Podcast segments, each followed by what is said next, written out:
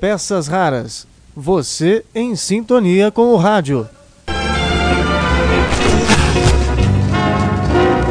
Aconchego e acolhimento.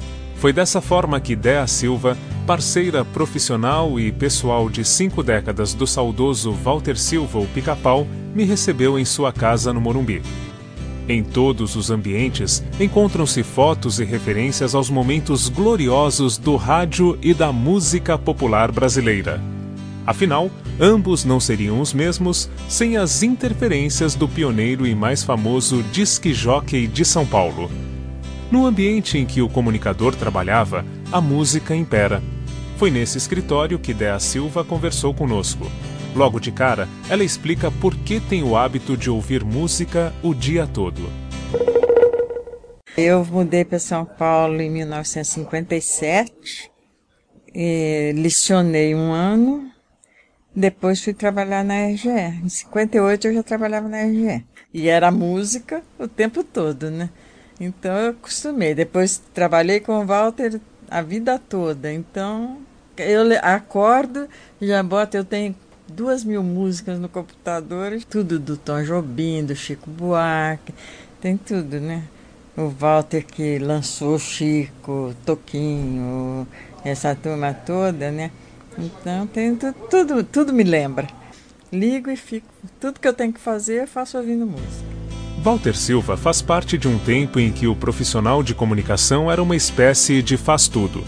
Antes e mesmo depois de se tornar famoso com o seu picape do pica-pau, foi comentarista esportivo, repórter, apresentador, animador de auditório e humorista. Escrevia muito, aliás, passava o dia todo na máquina de escrever. No Rio de Janeiro, foi divulgador da RGE, responsável por lançar Maísa nas rádios. Em São Paulo, começa em 52 na Piratininga, emissora do grupo Bandeirantes, cobrindo folga de outros profissionais. Ainda na década de 50, procura Paulo Machado de Carvalho, que estava no comando da Record. Silva critica o fato daquela emissora ser muito falada. Diante da ousadia, é desafiado a apontar um caminho. A Record então abre espaço para uma nova proposta. Ele começou antes, né, fazendo locução na Piratininga, com o programa dele, com a toca do disco na, na Rádio Record. Aí depois já foi para Bandeirantes, em 58. E o xodó dele era Bandeirantes, sabia? A toca do disco vai ao ar de 1h30 às 13h30 da tarde. Na atração, o radialista entrevista atores, jogadores de futebol, políticos, sempre com o mesmo tema: os discos e a música. Para apresentar as novidades, liga para rádios de várias partes do mundo e conversa com outros DJs no ar. No final dos anos 50, já na Bandeirantes, passa a ser chamado de o Disque Jockey de São Paulo DJ era o responsável por comandar o disco, criar sucessos. Ele definia a atividade como a sensibilidade para escolher em uma discoteca uma gravação que se identificava com ele próprio e que, como consequência, transmitia emoção ao ouvinte. Desta forma, estava criado o sucesso. Em seus programas no rádio, resolve usar a gravação da trilha que marca o desenho do pica-pau na TV a ideia era de chamar a atenção da criança, do jovem, do público juvenil. Antes e depois de cada disco, tocava a vinheta do pica-pau. Surge desta forma o picape do pica-pau. Ao lado do Telefone Pedindo Bis de Enzo de Almeida Passos, Walter Silva é responsável por tornar a Bandeirantes líder nacional de audiência. Olha, o picape do pica-pau foi o programa de maior audiência do rádio no Brasil. O Walter recebia por semana sacos assim de correspondência. E ele fez coisas que, que nunca tinham sido feitas. Ele, ele fez a primeira transmissão Rio-São Paulo. Fazia por ondas curtas, com a Rádio Globo Luiz de Carvalho, no Rio. Ele fez, ele fez a transmissão do Carnegie Hall, em 62. Ele, é, inclusive, até ele morrer, ele era o único repórter presente ao Carnegie Hall. Ele fez muita coisa. Ele levou artistas para o Carnegie Hall que não, não estavam incluídos. Ele fez campanha para levar. Ele, ele, ele, fez, ele foi pioneiro em muitas coisas. Né?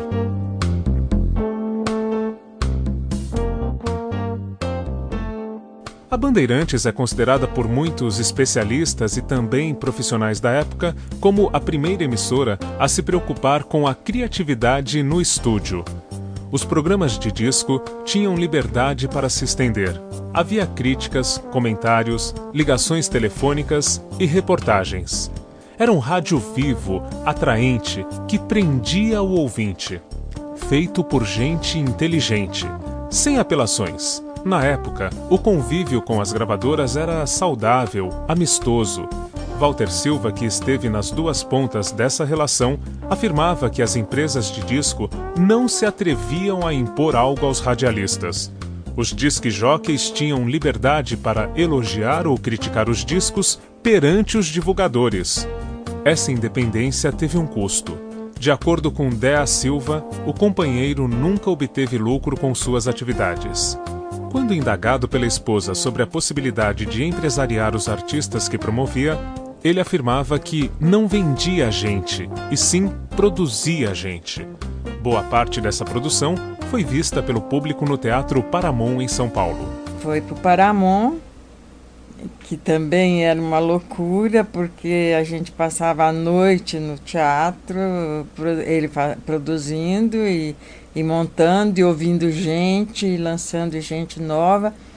Nunca deu um tostão de lucro, embora muita gente tenha achado que ele ficou rico.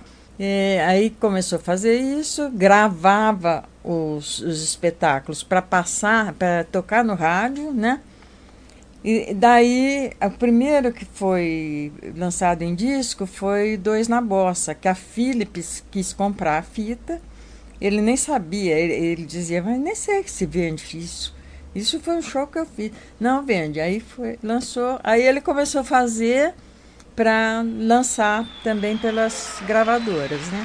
O morro não tem vez. E o que ele fez já foi demais. Mas olhem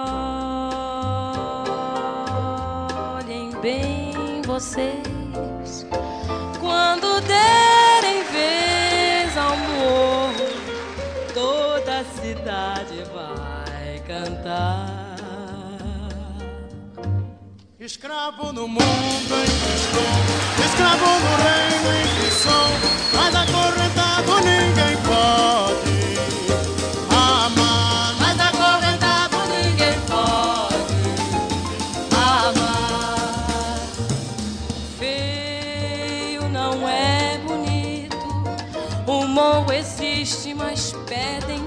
acabar. Canta, mas canta triste, porque tristeza é só o que se tem pra contar. Chora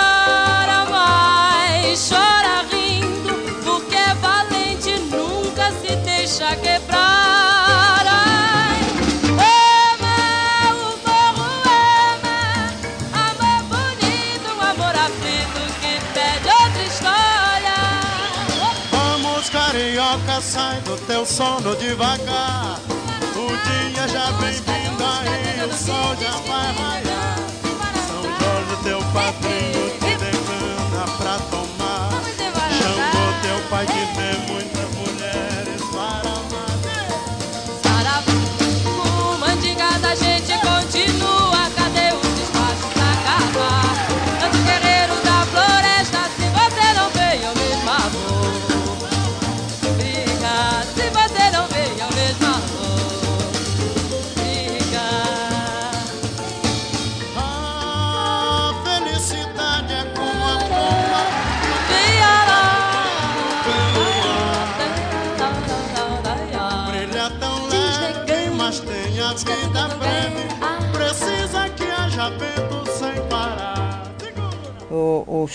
era Elis, Baden e Zimbo Trio. Só que o Zimbo foi receber um prêmio não sei aonde, o Baden também, e, e tinha inclusive os, os ingressos já prontos. Aí é, trocou o, o Zimbo pelo Jongo Trio. No fim, tocou o Baden, não podia, o Vasco não sei quem. A gente foi a Boate Cave, estava o Jair Rodrigues cantando. Eu falei, por que você não bota o Jair? Ele, ele fala isso, falou isso até morrer. Responsável é você. Falei, não tem nada a ver Jair Rodrigues com Elis Regina. Eu falei, ah, não é, tá fazendo sucesso. É, é, canta, quem sabe dá certo os dois. Os veteranos devem se lembrar da imagem de Walter Silva com um blusão vermelho que tinha um pica-pau bordado nas costas, meia vermelha, calça ali, sapato Maria Mole. Dea explica como o apelido e o profissional acabaram virando uma coisa só a partir de 1960. Ele, ele tinha o picape do pica-pau na Bandeirantes, que por sinal o título foi dado pelo Golias, que ia fazer um programa. E então ele fez e o pica-pau não era ele, o pica-pau era o, o Dilton Peckner que fazia, ah, né? E aí é, teve um concurso para narrador, para repórter de campo na TV Tupi, e ele foi, é, ele se inscreveu e ganhou. E no dia da estreia, o Aurélio Campos falou: ah, o Walter também já é experiente, porque ele tem um programa, Picape do Pica-Pau, na Rádio Bandeirante. Aliás, ele parece com Pica-Pau, né? Isso ao vivo, na televisão. No dia seguinte, todo mundo chamava ele de Pica-Pau. Ele, ele fez um, uma jaqueta vermelha, é, mandou é, bordar um pica-pau nas costas, é, TV Tupi, Canal 3 e assumiu e entrava em campo com aquilo. Aí chamavam de bicha, né? Aquelas coisas, porque usava meia vermelha, aquela jaqueta vermelha. Assumiu, aí ficou pica-pau. Agora, os amigos ele não se importava que chamasse pica-pau. Ele não gostava, pessoa que não conhecesse, fala, ei, pica-pau, sabe? Aí ele já não gostava. Mas ele assumiu, assumiu mesmo com, como marketing, né? Ele fez dois, uh, o primeiro e o segundo aniversário do Capão no Cine Piratininga. Lotado, tinha mais de 4 mil pessoas. A Rádio Bandeirantes de São Paulo passa a apresentar o Picape do Pica-Pau, com Walter Silva, o disc jockey de São Paulo.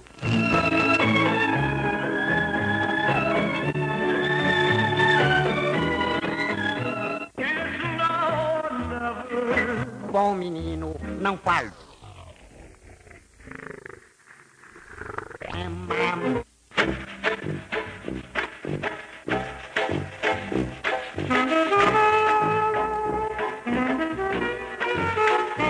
Oh, que broto legal! Tente ver mulher de trinta.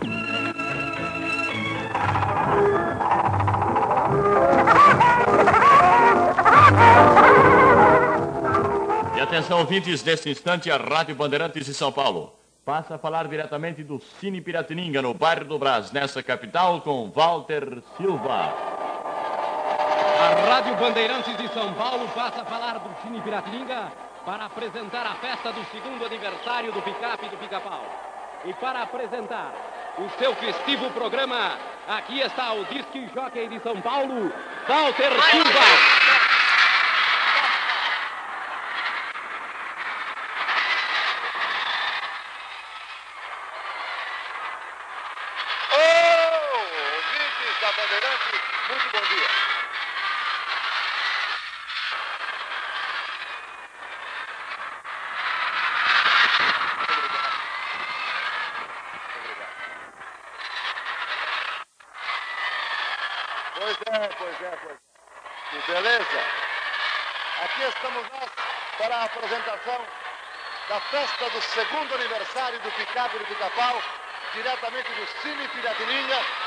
que como podem perceber, os ouvintes da Rádio Bandeirantes se encontra completamente lotado. mais de 4.300 pessoas tomam conta de todas as dependências do Cine Piratininga. Eu quero, antes de mais nada, eu quero, antes de mais nada, agradecer a todas vocês, minhas fãs. Quero agradecer de coração à diretoria da Rádio Bandeirantes, que não poupou esforços a fim de que apresentássemos o melhor do cast da mais popular emissora paulista e o melhor da melhor programação musical do Brasil. Walter Silva se torna um crítico contundente dos vozeirões em prol da nova bossa que surgia na MPB. Que que boa deixou em nossa roupa, mantendo o colorido dos tecidos. Nossa casa também ficou limpinha. Que boa desinfetou nossa cozinha, o banheiro, a copa, o nosso chão. Que boa faz de sua casa um palco iluminado. Caetano, quem fez esse jingle do Chão de Estrelas aí? Hã? Está vivo ainda? A gente mata, deixa. Depois o Walter partiu assim para a bossa nova mesmo, né? Nessa época do, do, começo ele criticava, ele tocava muito, mas ele ele criticava Nelson Gonçalves, Adelino Moreira e, e quando quando saiu Chega de Saudade, nossa, aí foi coisa. Ele fez aquele botou no ar quem é que conseguia cantar, né? O desafinado, porque foi o desafinado foi um negócio assim, foi um impacto, né? Todo mundo ficou doido com, com o disco. Então ele achava, ele achou que era muito difícil quem conseguisse cantar para telefonar para ele. Aí telefonou o Chico dos titulares, o Agostinho dos Santos, porque esse pessoal todo ouvia ele. Ao radialista é atribuída a primeira apresentação de Elis Regina no rádio. Desde que fez isso em 1956, nunca deixou de destacar aquela que afirmava ser a maior cantora do Brasil. Bem, eu vou interromper um pouquinho aqui o bate-papo e o falatório para tocar música para vocês. Eu não ia eh, abrir meu programa com outra cantora. Eu preciso abrir o programa com ela a quem eu rendo as minhas homenagens a todo instante, por ser a mais musical das cantoras brasileiras. Elis Regina. Filha de Chico Brito, Chico Anísio que fez.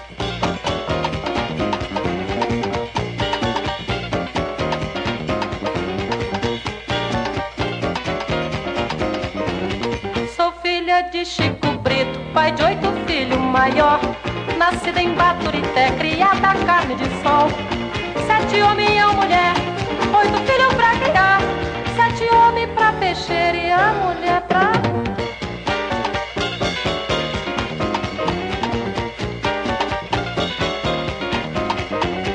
Sou filha de Chico Brito, pai de oito filhos maior. Nascida em Baturité, criada a carne de sol. Sete homens e uma mulher, oito filhos pra criar sete homens pra mexer e a mulher pra.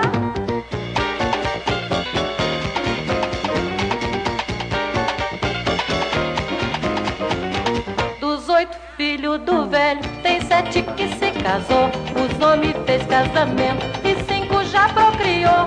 Só eu é que tô sobrando, na certa Deus se enganou. Acabo me abilolando, porque o meu caso é casar. E caso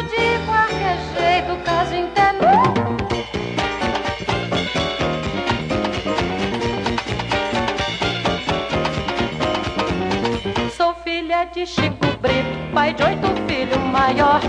Nascida em Baturité, criada carne de sol. Sete homens e uma mulher, oito filhos pra criar. Sete homens pra mexer e a mulher pra.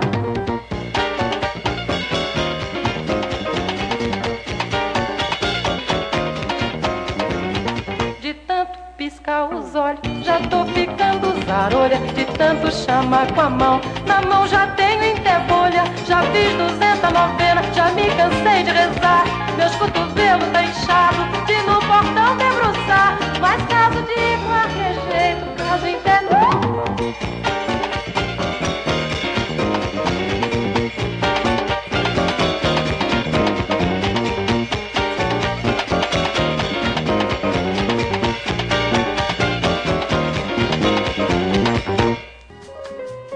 depoimento que concede ao Departamento de Multimeios do Centro Cultural São Paulo em 1983, aos entrevistadores Bete Carmona e Flávio Porto, Walter Silva se define assim.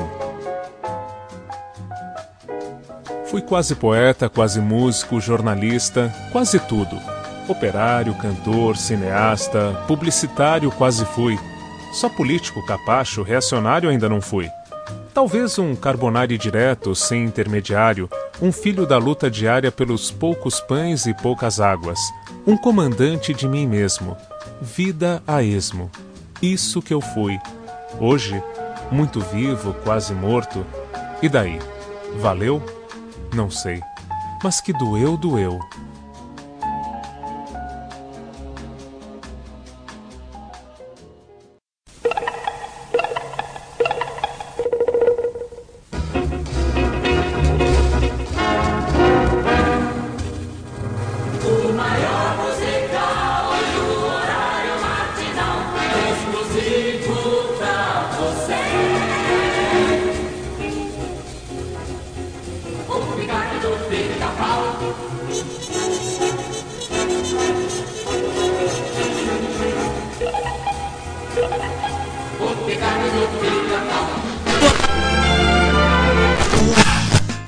Entre em sintonia com outras peças raras no www.peçasraras.blogspot.com.